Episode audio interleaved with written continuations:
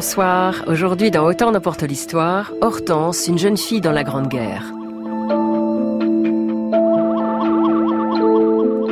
Le 15 mai 1917, les Parisiens n'en croient pas leurs yeux.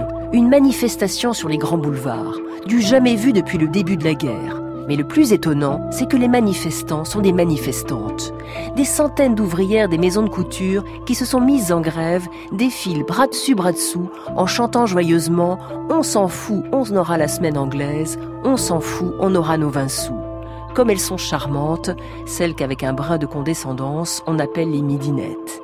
Mais en quelques jours, cette grève contre la vie chère et les faibles salaires va prendre une ampleur inattendue.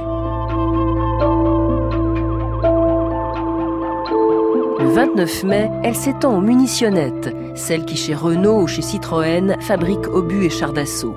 Et le lendemain, c'est au cri de Vive la paix, abat la guerre que les ouvrières défilent. Le gouvernement est en alerte. L'union sacrée, qui prévalait depuis le début de la guerre, est-elle en train de voler en éclats à cause de défaitistes en jupons? C'est l'histoire d'une de ces femmes oubliées que je vais raconter ce soir, Hortense, une jeune fille dans la Grande Guerre. France Inter, Stéphanie Duncan, autant en emporte l'histoire. Annette Becker, bonsoir. Bonsoir. Vous êtes historienne, spécialiste de la Première Guerre mondiale.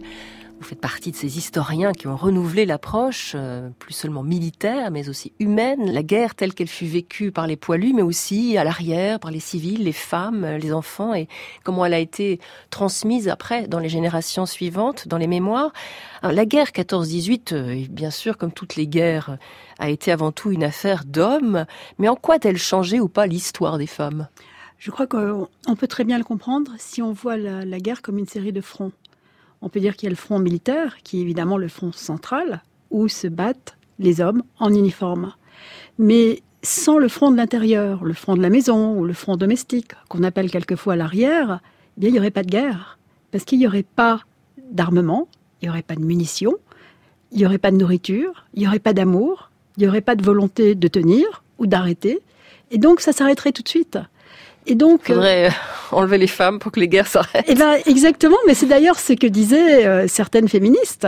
Elles disaient euh, à nous de nous battre pour ne rien faire pour la guerre, il y aura plus de guerre. C'est le discours pacifiste de certaines militantes féministes de l'époque. Qui étaient à la fois féministes et pacifistes. Féministes parce qu'elles étaient pacifistes et pacifistes parce qu'elles étaient féministes. Les deux étaient liés notre héroïne de ce soir, euh, Hortense Levasseur, est un personnage fictif, hein, imaginé par l'auteur de la fiction Emmanuel Suarez, mais son histoire est inspirée de faits réels. C'est une jeune fille originaire du Nord, occupée par les Allemands.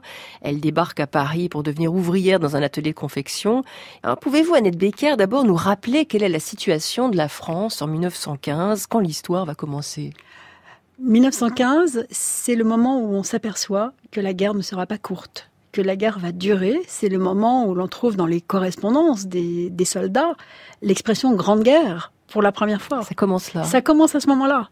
Ils se rendent compte que cette mobilisation du monde entier, cette mobilisation globale, cette mobilisation de toutes les sociétés, eh bien, c'est quelque chose qui donne une nouvelle façon d'être à la guerre. Mais ce qu'on appelle l'union sacrée, c'est-à-dire euh, donc l'accord de tous les partis, euh, de toutes les parties aussi de la société en faveur de cette guerre, euh, l'union sacrée, elle est toujours bien vivante. Elle tient, elle tient toujours à ce moment-là.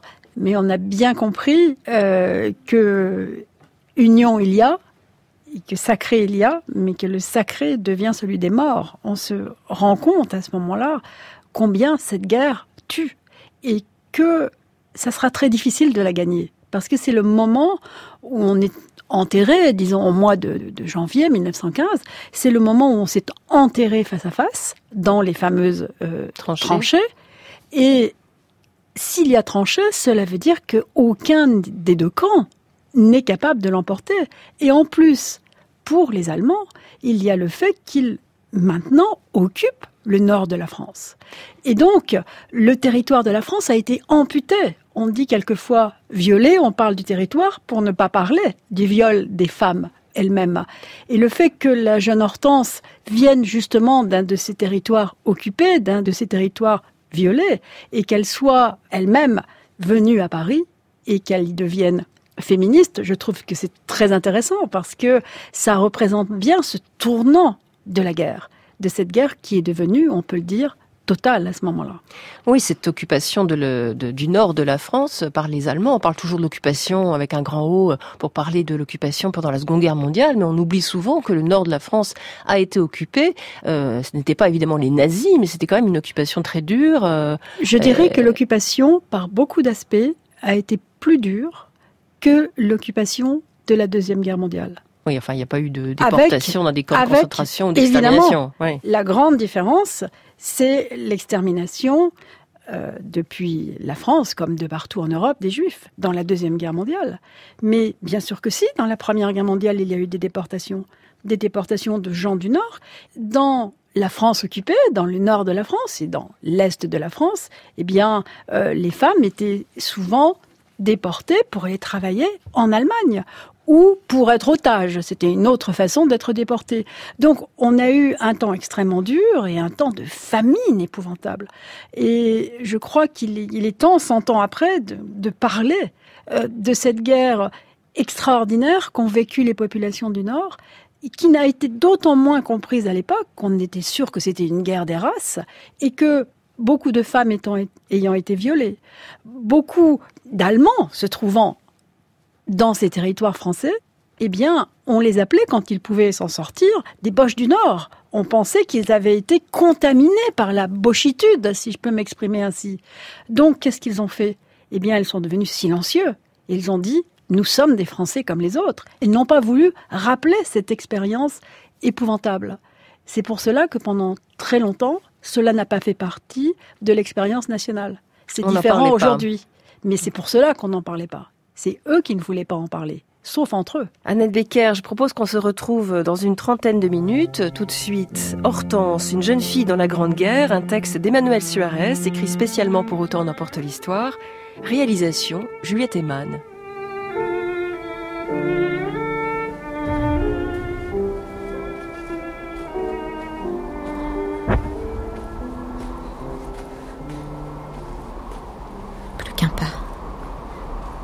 Un autre pas, et puis quelques autres, jusqu'à la crête. Là, je verrai la Somme et son ruban argenté sous la lune. Je la traverserai et je serai libre.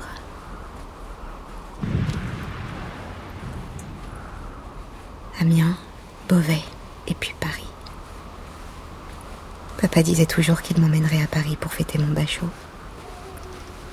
On irait ensemble visiter le muséum, la faculté des sciences, le laboratoire de Pierre et Marie Curie.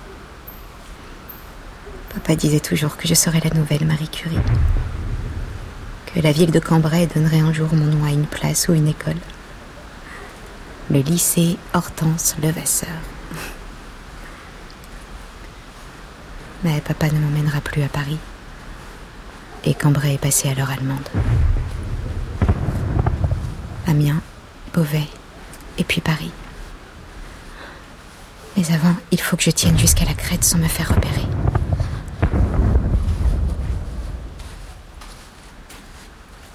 Être une ombre, se mêler à la brume et aux fumées des obus. Pense à Paris, Hortense. Marcher sur les boulevards, sourire aux enfants qui jouent au Palais Royal, trouver un travail. Le prix Nobel attendra. Plus qu'un pas, puis un autre pas, et puis quelques autres. Pense à Paris. 29 octobre 1915, Hortense Levasseur fuit le nord de la France occupée par les Allemands. Cette petite brune aux yeux verts, qui était il y a encore un an élève au lycée Fénelon de Cambrai, réussit en pleine nuit à traverser la Somme et du même coup la ligne de front. Elle laisse derrière elle une région martyre où les civils sont soumis aux pires exactions. Déportés, prostituées de force, contraintes à façonner les obus qui tueront leurs fils et leurs maris, les femmes sont comme souvent les premières victimes de cette guerre dans la guerre. Hortense a 16 ans et n'a peur de rien. Elle rejoint Paris en quelques jours avec dans sa valise un manuel de sciences physiques et l'adresse d'une parente éloignée, Claire Sénéchaud, qui tient une boutique de vêtements féminins dans le quartier du Temple. Hortense trouve enfin aux élégantes de Turenne, petite boutique pimpante jouxtant l'atelier de confection que Claire a repris après la mobilisation de son mari. Tout y sent la cire d'abeille et la lavande en sachet. Hortense s'endort, épuisée, loin de se douter que le choix qu'elle a fait va bouleverser le cours de sa vie.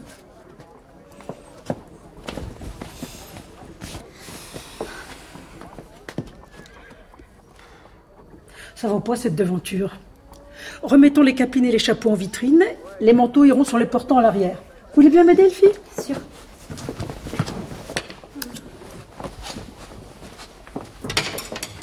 Qu'est-ce que vous en pensez?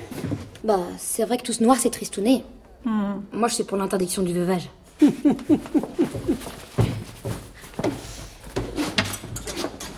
Bonjour. Oh, elle est réveillée, notre oiselle. Vous avez meilleure mine, ça me rassure, après ce que vous avez enduré. Vous avez trouvé le déjeuner sur votre table de toilette? Oui, merci beaucoup. Mais vous n'allez pas rester dans cette tenue. Ne bougez pas, je vais vous trouver un petit ensemble. Alors, c'est toi la réfugiée? Oui, je m'appelle Hortense. Moi, c'est Elfie. Elfie Pas mal, non? Un jour, je me suis regardée dans la glace et j'ai trouvé mon vrai nom. J'aurais préféré Iphigénie, mais c'est un peu long. Tu aimes le théâtre? Euh, je suis plutôt natation ou tennis. Tu vas travailler ici? Oui. Madame Sénéchaud est une cousine de ma tante. Elle a proposé de me loger contre mes services. Vente ou confection? Je sais pas. J'apprendrai. J'adore apprendre. Moi, je peux vendre n'importe quoi à n'importe qui. Les gens traversent Paris pour profiter de mes conseils. Qu'est-ce qu'elle a, cette machine à coudre? C'est la vieille singère de madame. Enfin, il faut dire singer pour pas que ça fasse allemand. Elle ne veut rien savoir depuis six mois et on doit faire les ourlets à la main. C'est normal. La transmission est tordue. Je vais arranger ça. Tu t'y connais en mécanique Et en plein d'autres choses. Oh, voici en plus, vous pouvez réparer ma singée.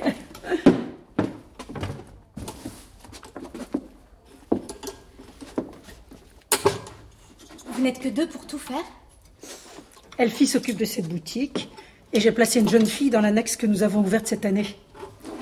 À l'atelier, j'ai deux couturières à plein temps, mais avec l'afflux des commandes, je dois aussi engager des femmes du quartier qui emportent les pièces chez elles. Leur mari refuse qu'elles travaillent à l'extérieur. Leur mari? Et ils ne sont pas mobilisés Si, mais que voulez-vous? Ils sont toujours les maîtres de maison. Hum. J'ai la chance d'avoir un époux qui m'estime assez pour me confier son affaire, même s'il n'apprécie pas toujours ma touche personnelle. Vous auriez dû voir la tête de monsieur quand on a repeint la boutique en lilas. Le plus délicat a été de le convaincre de renommer l'enseigne. Établissement Sénéchaud de père en fils depuis 1807. Ça faisait franchement pompe funèbre. Et comme nous n'avons plus de fils, Ma tante m'a dit. Je suis désolée. enfin, nous n'avons pas le droit de nous plaindre avec ce qui se passe sur le front. Mais voyez qui est là, avec ses deux rouleaux de tissu. Ça fait deux heures qu'on vous attend, mon petit Lucien. J'ai hâte d'entendre la jolie excuse que vous nous avez préparée cette fois-ci. La guerre Hortense, je te présente Lucien. Mademoiselle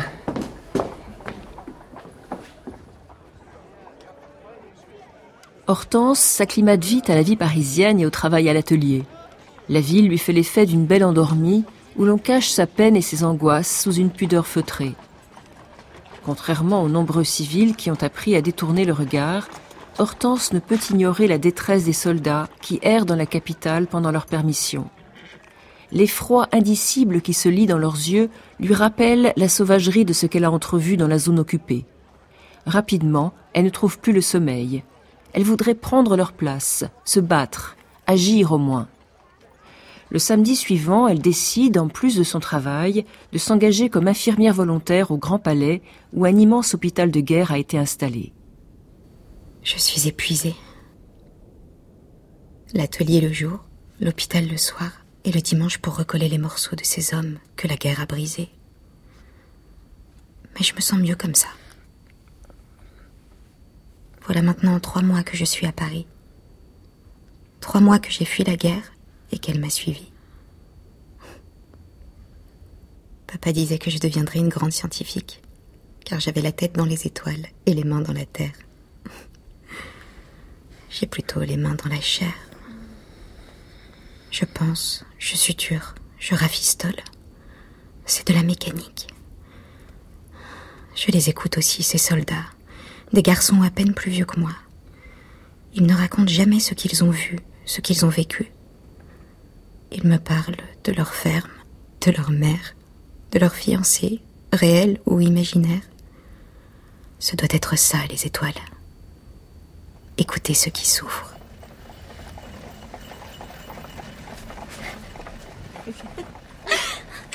Oups Tiens-moi la main, Hortense, ou je vais finir les quatre fers en l'air.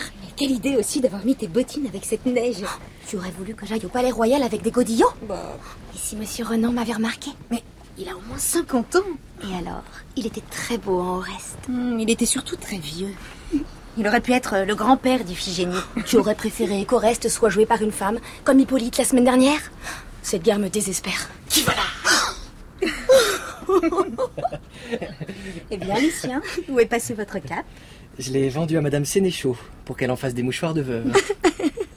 Tu es un vilain garçon, Lucien. Donne-nous plutôt tes bras pour nous aider à marcher sur cette patinoire. Avec plaisir. Mesdemoiselles?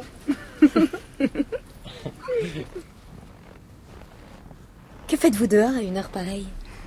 Je croyais que vous partiez distribuer vos journaux à l'aube. Affirmatif, mademoiselle. À 4 heures, je suis au Café du Croissant pour charger les canards sur mon guidon et direction Montmorency. Je reviens juste à temps pour voir le soleil se lever du haut de la côte de Suresnes.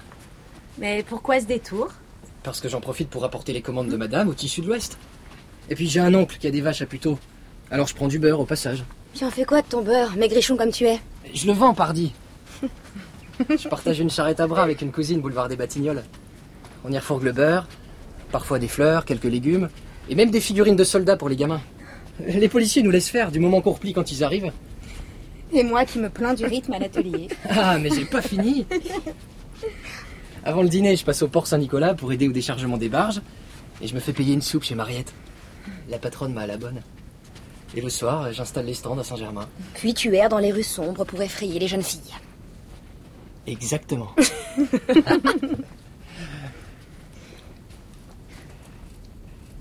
Ça vous dirait de voir le plus beau panorama de la capitale? Pourquoi pas? Suivez-moi.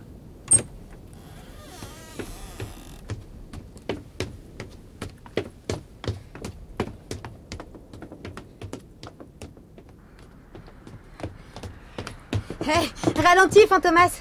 Elfie ne suit pas avec ses talons. C'est le but. Un instant, rien que tous les deux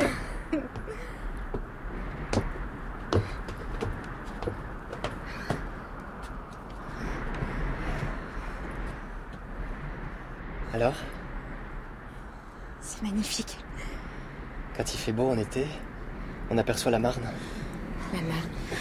Lucien, j'espère que le jeu en vaut. Il fait plein Les canards de montant À la cave, vite Tu veux pas rester un peu?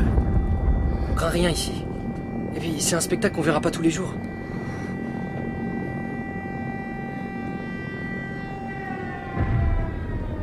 Toujours à l'hôpital Tous les jours.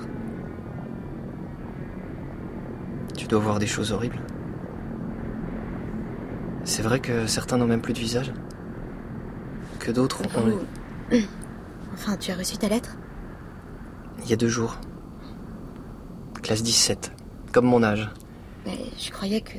J'aurai 18 ans en octobre. Pile au bon moment.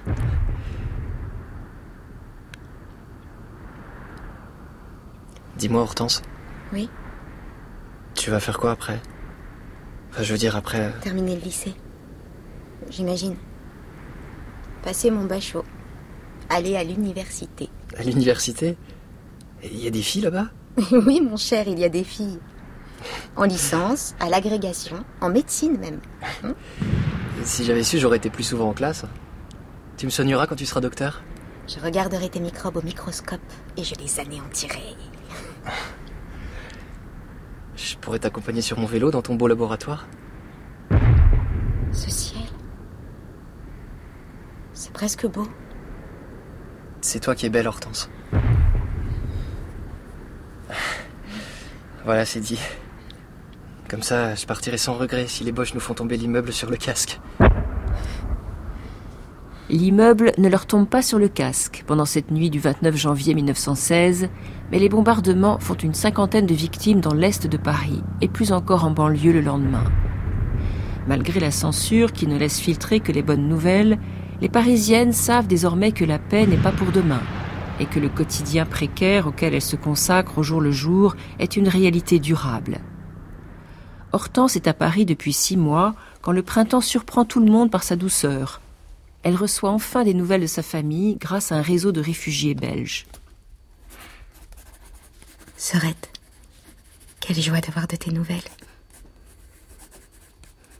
J'espère que par miracle ma réponse te parviendra. Tu ne me reconnaîtrais pas si tu me voyais dans ma nouvelle vie parisienne. Je travaille, figure-toi, et plutôt deux fois qu'une. Je suis bien la première femme de notre famille à m'y mettre. Et cela me fait un bien fou. Bâtir, créer, soigner. Cela me convient mieux qu'attendre. Vous me manquez terriblement même si j'ai trouvé en Claire et Elfie ma petite famille de guerre. Il y a un garçon aussi. Mais n'en parle pas à maman. Du coup, vous où? Sur les toits. J'aime beaucoup celui-là. J'aimerais bien avoir une robe de ça. Trouve pas Si, c'est pas mal. joli. Bon, mais tu es heureuse avec lui Bien sûr, je me sens heureuse. Il est si drôle, tellement insouciant. Ça te change de tes blessés. Justement. Je me sens bien avec Lucien, mais mal de ne pas être au Grand Palais. Soulagée d'oublier la guerre à ses côtés, mais coupable de ne pas prendre plus de nouvelles de ma famille. Heureuse de profiter de mes 16 ans, mais frustrée de ne pas plus me consacrer. Oula, ça fait beaucoup trop pour une jolie jeune fille. Voyons ce que nous pouvons inventer. Qu'est-ce qui se passe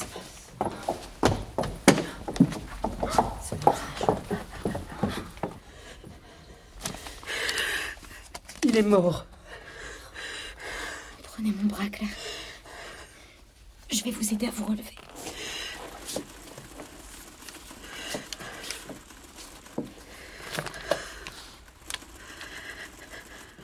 Je vais renvoyer les boches dans leur trou et je reviens. J'en ai pour quelques heures. Tu peux mettre le couvert pour le souper. C'est comme ça qu'il m'a dit au revoir la première fois, en septembre 14. Et puis après chaque permission. Toujours la même phrase, sur le même ton. Il a donné sa vie pour nous protéger. C'est un héros, votre mari. Raymond n'avait rien d'un héros. Conduisait des camions, je crois, ou, ou des charrettes, je ne sais plus. C'est certainement un obus dévié de sa trajectoire qu'il a. Il était au mauvais endroit, au mauvais moment. Et nous ne saurons jamais, ils nous diront jamais. D'abord Philippe, et maintenant lui. Vous n'êtes pas seule, Claire. Vous nous avez, Elfie et moi. On ne partira pas à la guerre. Vous pouvez compter sur nous. Mais vous comprenez pas C'est fini, ma petite Hortense. Il n'y a plus de boutique, plus d'atelier, plus d'élégante de Turenne. Non, je ne comprends pas. Vous êtes la patronne, n'est-ce pas? La patronne peut-être, mais pas la propriétaire. Raymond a toujours été très clair sur ce sujet. Il a changé son testament après la mort de Philippe. Il me laisse la maison de Croissy, bien sûr, mais tout le reste revient à ses frères à Bordeaux. Non. Les deux horribles? Eux-mêmes. Ils ne s'encombreront pas d'une affaire comme la nôtre et préféreront vendre au plus offrant. Mais c'est injuste. Elle est à vous, cette boutique. C'est grâce à vous qu'elle prospère. Qui a lancé les crinolines de guerre? Les uniformes des postières? Les... Il faut que vous cherchiez une place ailleurs dès maintenant. Je vais vous recommander auprès de mademoiselle sacerdote. La maison Génie a besoin de midinette. J'espère qu'elle pourra aussi vous loger. Madame Sénéchaud, écoutez-moi. Je vais vous aider. Je vais me renseigner sur vos droits. Mes droits? Mais à quel droit pourrais-je prétendre? Je suis déjà bien heureuse d'avoir pu poursuivre l'œuvre de mon mari pendant ces deux années et d'avoir grâce à lui une maison où finir mes jours. Montez vous reposer. Elfie et moi, nous nous occupons de tout aujourd'hui. Et demain, ou le jour d'après, nous serons à vos côtés pour nous battre. Nous battre? Comment osez-vous? Ce sont eux qui se battent. C'est lui qui s'est battu. Mais nous, ce n'est pas dans l'ordre des choses. Vous comprendrez quand vous serez mère. Mais je ne veux pas comprendre. Moi, je veux me battre. Ça me révolte de voir Claire Sénéchaud laisser cette maison où elle a accompli tant de belles choses et endosser son nouvel habit de veuve de guerre. Je ne supporte plus de voir les hommes mourir et les femmes s'éteindre au même moment.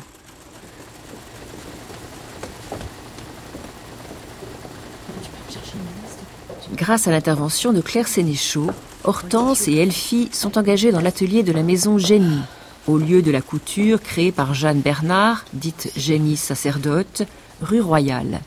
Pour moins de 20 francs par semaine, 300 couturières coupent et assemblent pendant 10 heures par jour des élégants modèles d'inspiration orientale qui font les beaux jours de la haute société parisienne. On est loin de la petite boutique familiale de la rue de Turenne et des problèmes quotidiens des Français. Le 11 novembre 1916, la classe 17 part de Vincennes vers la zone de combat. Quelques jours avant, Lucien avait fêté ses 18 ans en invitant Hortense à un pique-nique sur les toits du Louvre grâce à un passage dont il a le secret. Désormais, chaque fois que des blessés arrivent au Grand Palais, la jeune femme retient sa respiration devant la liste des nouveaux ennemis.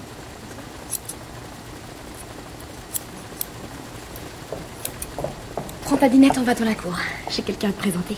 Mais il n'est même pas midi. Si mademoiselle Irène nous voit... Si elle n'est pas contente, la vieille bique, on lui causera de nos salaires. Avec les prix qui montent, on pourra bientôt plus s'acheter de quoi manger. Viens, tu vas pas le regretter.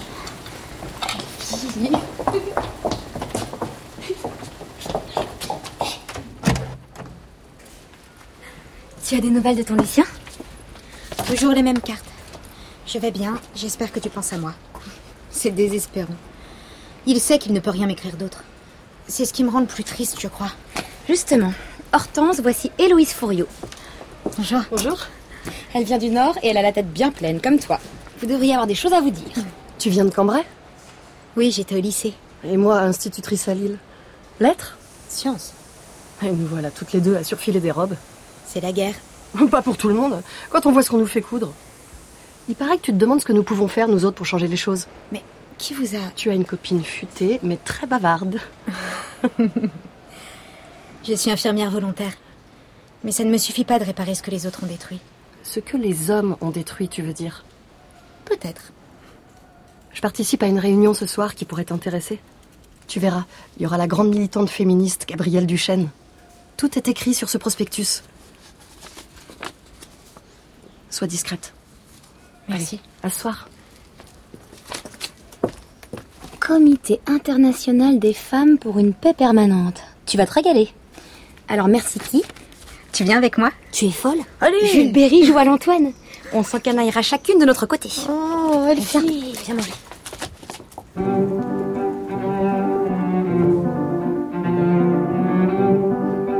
Tant qu'on fabriquera des armes, nos hommes ne rentreront pas à la maison.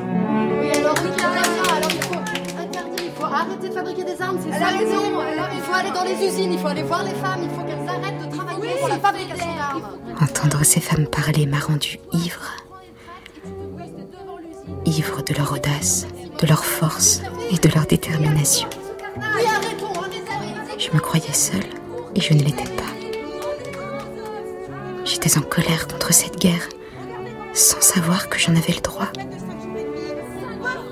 Mais la colère est vaine si elle reste blanche. Je retournerai écouter Gabrielle Duchesne et ses amis. Je me suis toujours rêvée scientifique. Une vie au service du savoir et du progrès. Et me voilà couturière, infirmière, militante maintenant. Maman avait raison. C'est en prenant parfois des chemins détournés que l'on atteint son but.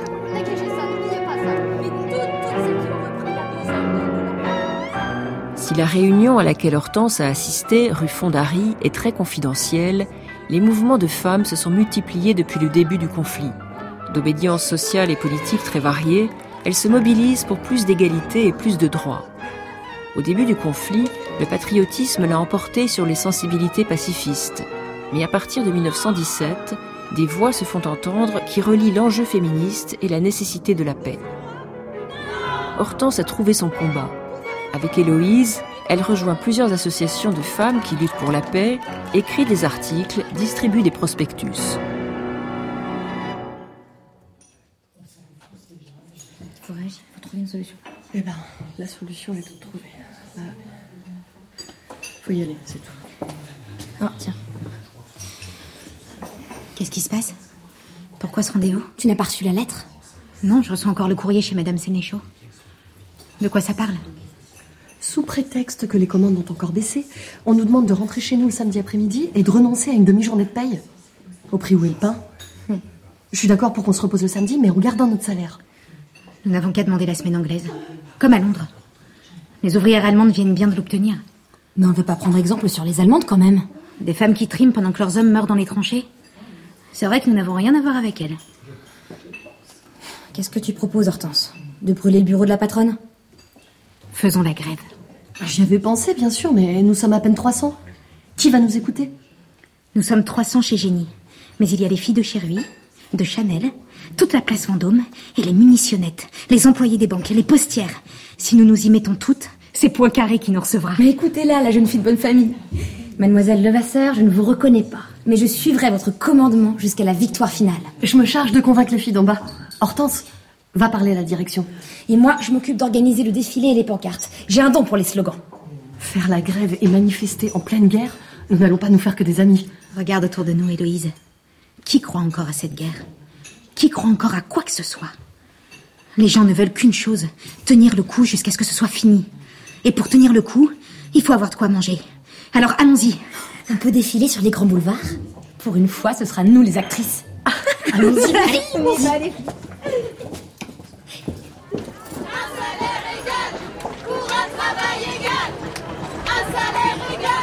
Hortense avait raison. L'arrêt de travail des employés de génie est très vite suivi par les couturières des maisons voisines, puis par des travailleuses de l'armement et d'autres secteurs. Le 15 mai 1917, 2000 couturières défilent sur les grands boulevards sous le regard étonné des passants et une bienveillance légèrement condescendante de la presse et du gouvernement. Cinq jours plus tard, plus de 10 000 travailleuses grévistes réclament leur demi-journée payée et une prime de vie chère, mais aussi de plus en plus souvent qu'on leur rende leur poilu.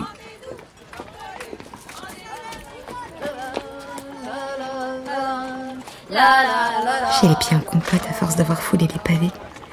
Le dos fourbu à cause des panneaux et des banderoles.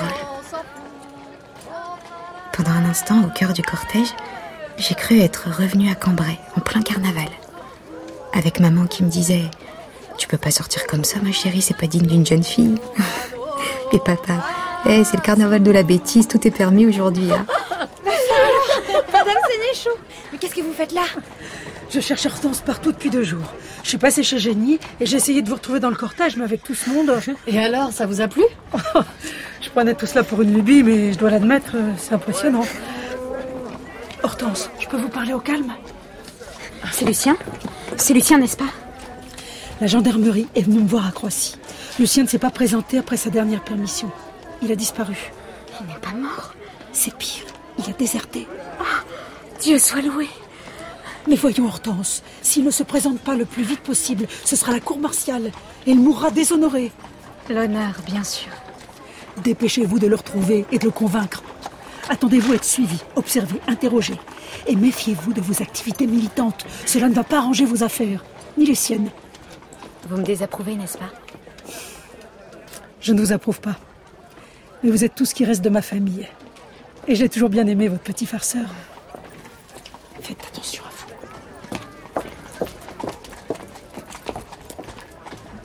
Qu'est-ce qu'elle voulait? Rien d'important. Je dois filer. Retrouvons-nous ce soir au bouillon. D'accord.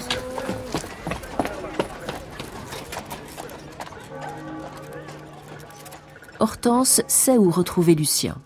En redescendant la rue de Richelieu, elle sent une présence derrière elle et décide de brouiller les pistes.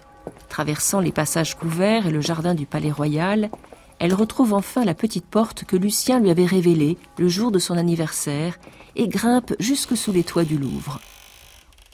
Au fond d'un grenier presque désert, où s'entassent les caisses prévues pour l'évacuation des œuvres vers le sud, Lucien est là, qui sourit à sa fiancée comme s'il l'attendait. Alors On vient retrouver son fantôme? Ah, Lucien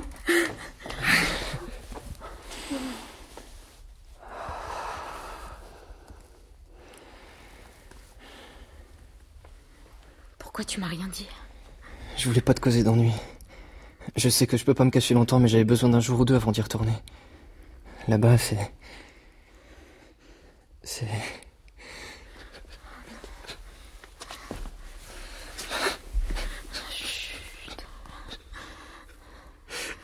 Je suis désolé. Tu dois me prendre pour un faible. Non, t'as le droit d'être faible. Et moi, je t'aime. Point final. Qu'est-ce que je vais faire? Qu'est-ce que je peux faire? Tu ne retourneras pas sur le front. Quoi? Tu n'y retourneras plus. Je te le promets. Mais c'est impossible. Le couvre-feu a ses avantages, tu sais. Tu vas rester ici pendant la journée, et la nuit, Paris sera à toi. Comme avant. Exactement. Je te trouverai un peu de travail en toute discrétion. Tu sais ce que tu risques s'ils nous attrapent Je sais ce que tu risques si tu repars. T'as pas peur de passer pour une traîtresse? Non. J'ai proposé de m'engager. Je suis infirmière volontaire. J'ai cru comme tout le monde que j'aidais mon pays en soutenant l'effort de guerre. Mais ça suffit maintenant. Nous sommes mineurs. Je suis une fille en plus. Nous n'aurions aucun droit. Seulement des devoirs. J'ai compris maintenant pourquoi je devais me battre. Et pourquoi? Pour la paix. Les femmes. Le rapprochement entre les peuples. L'égalité sociale. Et une socialiste et un déserteur. On fait une sacrée équipe tous les deux.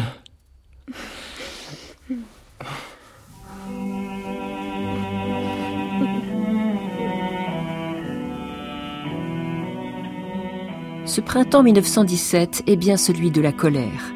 Les désertions et les mutineries atteignent alors des sommets, de même que les mouvements de contestation sociale. Les grèves de travailleuses prennent fin le 21 mai avec l'obtention d'une prime de vie chère d'un franc ainsi que de la fameuse semaine anglaise de cinq jours et demi. La reprise du travail n'empêche pas Hortense d'amplifier ses activités militantes. La nuit, quand elle le peut, elle rejoint Lucien, qui subsiste grâce à des petits boulots comme des centaines d'autres soldats planqués dans la capitale. Puis, elle rentre dormir quelques heures dans sa chambre au-dessus de l'atelier. Police militaire, ouvrez. Qu'est-ce que vous voulez? Oui, c'est moi. Au nom de la loi, ouvrez.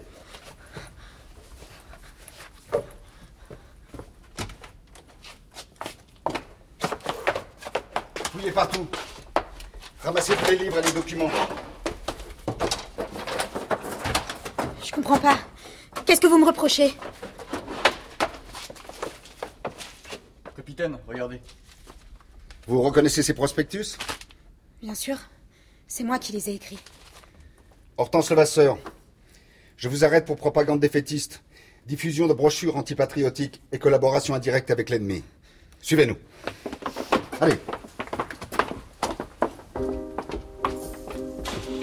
Hortense commence l'année 1918 à la prison pour femmes de Saint-Lazare. Elle est enfermée avec d'autres femmes soupçonnées d'activisme, syndicalistes, socialistes, pacifistes, féministes. Parmi elles, une institutrice, secrétaire de la CGT et fervente partisane du droit des femmes, Hélène Brion. Hortense, elle, passe cinq mois à Saint-Lazare. Au réfectoire et pendant la promenade, elle tisse des liens avec les détenus des autres bâtiments, indigentes, prostituées, gamines des rues. Son sort lui semble enviable face à ces bannis de la société, doublement exclus parce que pauvres et parce que femmes. L'éducation dont elle a tant profité lui apparaît comme le seul espoir possible. Après un jugement rapide et ayant purgé sa peine, elle est relâchée le 11 mai 1918, un an jour pour jour après le début de la grève. L'air est frais, mais le soleil brille lorsqu'elle retrouve ses amis.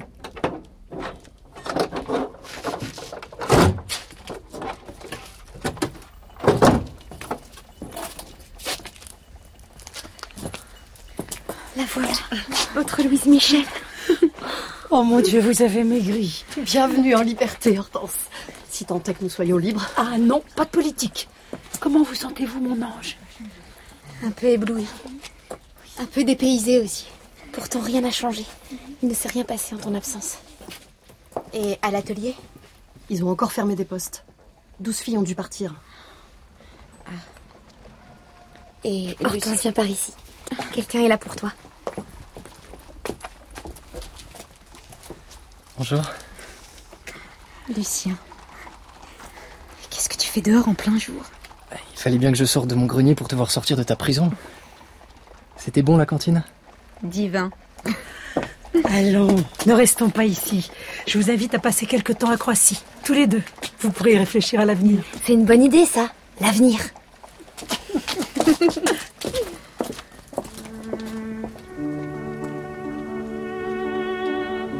Hortense et Lucien passent les derniers mois de la guerre à l'abri des grands arbres de la maison des Sénéchaux. Dans une cabane de jardinier, face à un bras de la Seine, Hortense se replonge dans ses manuels et remplit des cahiers de notes pour améliorer l'instruction des jeunes filles. Les armistices, achevés le 11 novembre avec la capitulation de l'Allemagne, sont fêtés dans la joie, mais les meurtrissures laissées par le conflit n'épargnent personne. Hortense repart à Cambrai et y retrouve sa mère et sa sœur Catherine. Lucien se plaît dans cette région, où il lui est plus facile de reconstruire discrètement sa vie. Il est le seul homme de sa nouvelle famille, jusqu'à la naissance d'un petit Anatole, quatre ans après la guerre.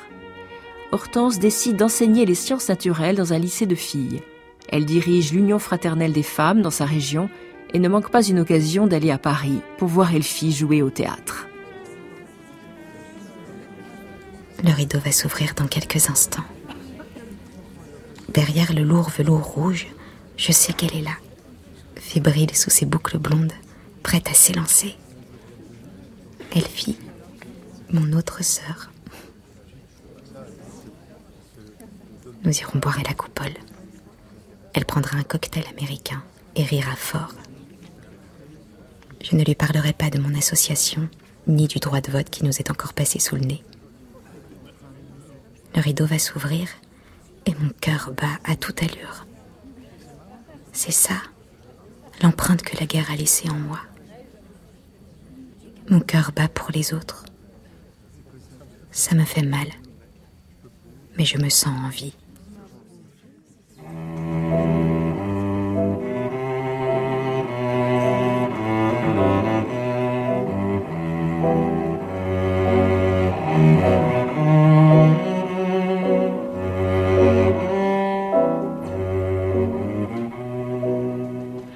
Hortense, une jeune fille dans la Grande Guerre de Emmanuel Suarez, avec Hortense Levasseur, Rebecca Stella, Elfie Pauline Ziadé, Lucien Samuel Charles, Madame Sénéchaud Valérie Vogt, Héloïse Fouriot Karine Abella, un officier de la police militaire Pierre-Stéphane Montagnier, et les voix de Myrtille Bordier, Zoé Fauconnet et Agnès Mire.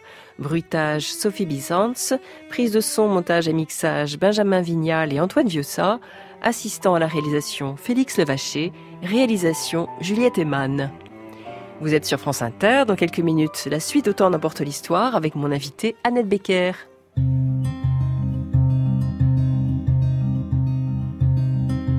On des gauloises bleues,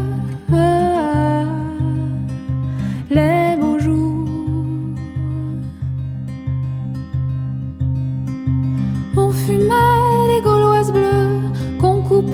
Souvent de ah, les beaux jours. Les petites femmes de Paris montaient sur nos balcons, voir si les fleurs du mal poussaient encore en cette euh, saison. Au café du bas de laine, parfois je voyais Verlaine. Ah,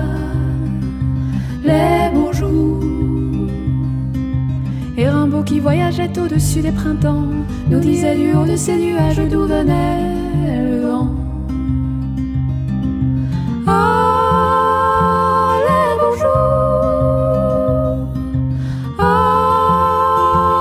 Beaux jours. Dylan cultivait sa terre quelque part en Angleterre.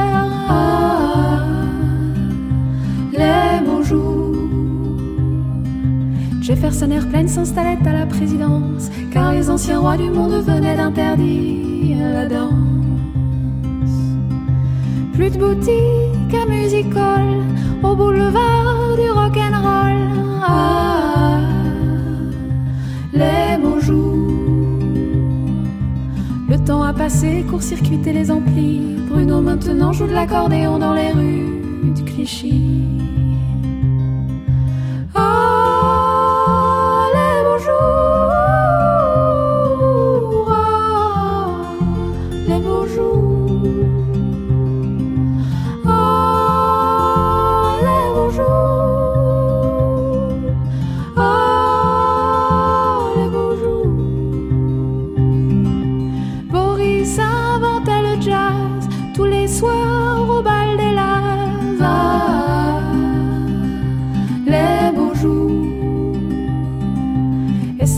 Trompinette mettait le feu lampion.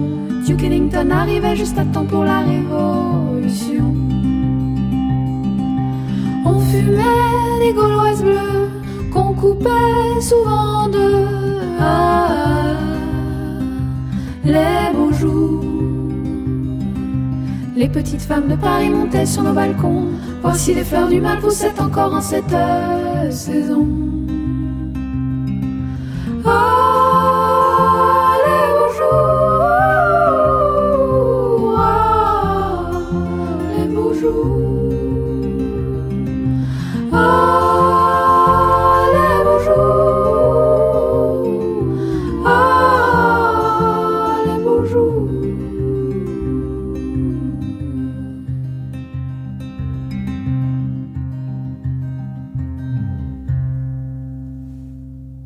Les Gauloises Bleues, une reprise bien sûr de la chanson d'Yves Simon sur France Inter, Autant n'emporte l'histoire, réalisation Juliette Gou, assistée d'Emmanuel Fournier, programmation musicale Thierry Dupin, à la technique Nassa Moussaoui, Annette Becker. Hortense, bien sûr, est un personnage fictif, mais elle ressemble à des femmes qui ont bel et bien existé pendant la Première Guerre mondiale.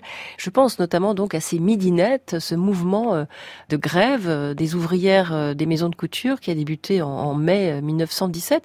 Quel est ce contexte de mai 1917 si différent de celui des, des années précédentes de guerre? L'année 1917 est un peu l'année de toutes les catastrophes qui s'accumulent. Au début de l'année, c'est évidemment la, la première révolution euh, russe. Et très rapidement, les Russes n'ont plus envie de faire la guerre. Et le, le résultat, c'est qu'il y a un nombre de déserteurs absolument euh, gigantesque. Mais est-ce que les poilus, par exemple, euh, des tranchées en France, le savent tout ça? Bien sûr que non. Ils savent bien sûr qu'il y a eu révolution, mais ils savent aussi que la guerre continue. Ils ne sont pas du tout informés de la façon dont le, le front russe est en train de, de, de disparaître, de mourir. Euh, au moment où il y a la, les refus d'obéissance euh, après le chemin des dames. Donc là, euh, le chemin des dames, c'est avril euh, 1917. 1917. Donc euh, déjà Euh, 1916, vous vous rappelez, il y a eu Verdun, les, les euh, Bien la sûr, Somme, alors là c'est les grandes des batailles, grandes, des grandes les batailles et deux des grandes grandes batailles. hécatombes. Pour rien, la guerre a continué de la Et- même façon. Et en avril, euh, une nouvelle hécatombe, celle de l'offensive ratée de, du chemin des dames. euh, Et ce qui est bizarre, c'est que qui à chaque moment on croit, on croit que Cette fois ça va bonne. être la bonne. Ouais. Et puis euh, celle-là est encore plus catastrophique que les précédentes. Et à ce moment-là, ont lieu les refus d'obéissance. Je dirais que ce sont les meilleurs soldats qui disent mais pourquoi aller se faire tuer pour rien? On veut bien se battre pour avoir des résultats, mais si on nous envoie comme Nivelle pour des combats totalement inutiles, alors arrêtons tout de suite. C'est lié aussi peut-être à une conscience politique euh, en France. euh, euh, les hommes, pas vraiment les femmes, mais sont des citoyens et l'idée que qu'on à appartient à, à une république. Tout à fait. Je dirais que c'est la, la guerre de républicains contre cet empire allemand qui est vu comme autocratique et que si la République n'est pas capable de gagner cette guerre, pourquoi la continuer? Et ce que l'on a entendu autour d'Hortense et de ses, de ses camarades et d'Hélène Brion comme l'exemple le plus célèbre, Oui, Hélène Briand, donc cette euh, qui militante, était une euh, militante euh, féministe très euh, importante, syndicaliste, qui a Euh, elle-même été euh, arrêtée en novembre 1917. Oui, parce qu'elle a manifesté extrêmement fort contre la guerre, considérant que cette guerre, on a essayé par tous les moyens de la gagner, on n'y arrive pas, donc il faut l'arrêter. Et en pleine guerre, c'est passible de peine de mort pour les déserteurs et de prison euh, pour les défaitistes euh, à l'arrière. Malgré tout, euh, ces phénomènes de, pacifisme et de désertion en France ont été extrêmement marginaux. Oui, bien sûr. L'histoire reconnaît les vainqueurs. Et ceux qui ont vaincu, ce sont les pacifistes. Après 1918, tout le monde a pensé qu'il n'y avait qu'une seule solution, c'est de faire la paix, qu'on ne peut pas avoir des hécatombes pareilles. Mais euh, c'est pas la réalité du moment. Hmm. À ce moment-là, euh, à l'époque, on a accusé euh, ces pacifistes euh, d'être payés, financés par l'Allemagne. Oui, bien sûr, c'était la logique. Donc là, on parle de phénomènes assez marginaux. Euh, vous venez de le dire, Annette Becker, euh, les pacifistes, les désertions. ce qui est moins marginal, ce sont les grèves. Voilà, c'est ça. Ce que je voulais dire, c'est que ces mouvements de grève spontanés de mai 1917 sont assez étonnants. Ces femmes, des femmes, des jeunes femmes ouvrières de la mode, un mouvement qui s'étend à d'autres secteurs euh, et devient un mouvement extrêmement important et, qui met en cause, qui met en qui met question en cause le, le pouvoir des hommes. L'union sacrée aussi. Et c'est le pouvoir des hommes en général, le pouvoir politique et le pouvoir social et le pouvoir intime. Euh, je dirais, on le voit bien euh, quand la, la patronne du, de la marchande de couture euh, perd, son, perd son entreprise parce que son mari meurt au front. D'ailleurs, dans le documentaire, elle pourrait montrer un petit peu plus de douleur. On a l'impression ah, que ça passe. Un amant, ça pas, oui, hein. tout est possible, tout est possible. Mais en tout cas, ce qui est sûr, c'est qu'elle est mineure et que elle ne peut pas d'un point de vue juridique, elle ne peut pas conserver une entreprise. L'entreprise et l'entreprise va retourner dans la famille de son mari. Euh, de son mari, aux hommes de la famille de son mari. Et cela c'est très bien vu parce que je crois que les les, les femmes qui travaillent énormément alors elles travaillent dans la couture, là on dit c'est pas directement pour l'effort de guerre. Euh, elles ont peut-être l'impression aussi. Il y a eu aussi, les munitionnettes qui sont mises en grève. Mais il y a toutes celles qui, qui travaillent directement pour l'industrie, que ce soit pour les munitions, euh, que ce soit pour toutes les infrastructures qui sont nécessaires à la guerre. Et elles, je dirais, elles font directement la guerre. Et elles en ont assez de faire la guerre pour pas de résultat et en plus d'être traitées, y compris par les syndicalistes masculins, comme des mineurs qui ne comprennent rien. Brièvement, Annette Becker, est-ce que la victoire, puisque victoire avec un grand V il y aura euh, en 1918, est-ce qu'elle donnera des droits aux femmes françaises? Hélas, certaines femmes dans le monde ont gagné des droits face à la guerre, mais pas après la guerre, mais pas du tout les femmes françaises. il a fallu attendre 1944. La France est un des pays les plus arriérés du monde pour donner la citoyenneté aux femmes.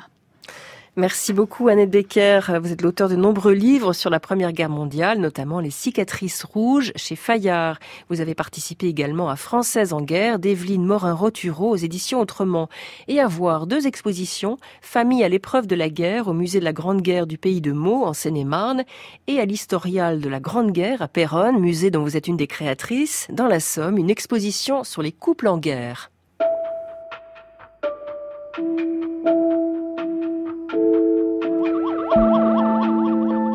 Autant n'emporte l'histoire est terminée pour ce soir. Vous pouvez réécouter ou podcaster cette émission sur le site franceinter.fr où j'attends vos commentaires, ainsi que sur la page Facebook de l'émission. Dimanche prochain, nous partirons en 1940 en compagnie d'un écrivain français, Paul Morand, star des lettres des années 30, qui en 1940 devint un zélé serviteur du régime de Vichy en étant ambassadeur de France à Bucarest.